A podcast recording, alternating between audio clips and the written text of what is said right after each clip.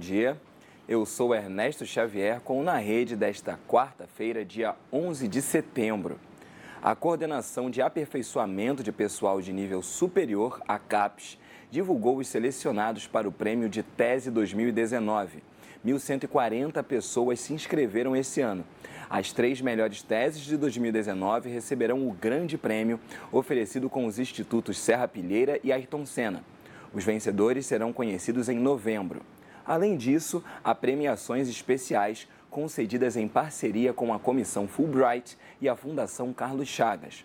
Mais informações no site capes.gov.br. E as escolas têm até o dia 16 de setembro para escolher os livros didáticos de 2020, que serão utilizados pelos alunos dos anos finais do ensino fundamental, sexto ao nono ano. A escolha deve ser feita por meio do sistema PDDE interativo. Nesta edição do Programa Nacional do Livro Didático, serão selecionadas coleções didáticas de todos os componentes curriculares dos anos finais do ensino fundamental: língua portuguesa, matemática, língua inglesa, ciências, história, geografia, arte e educação física. O Na Rede de hoje fica por aqui.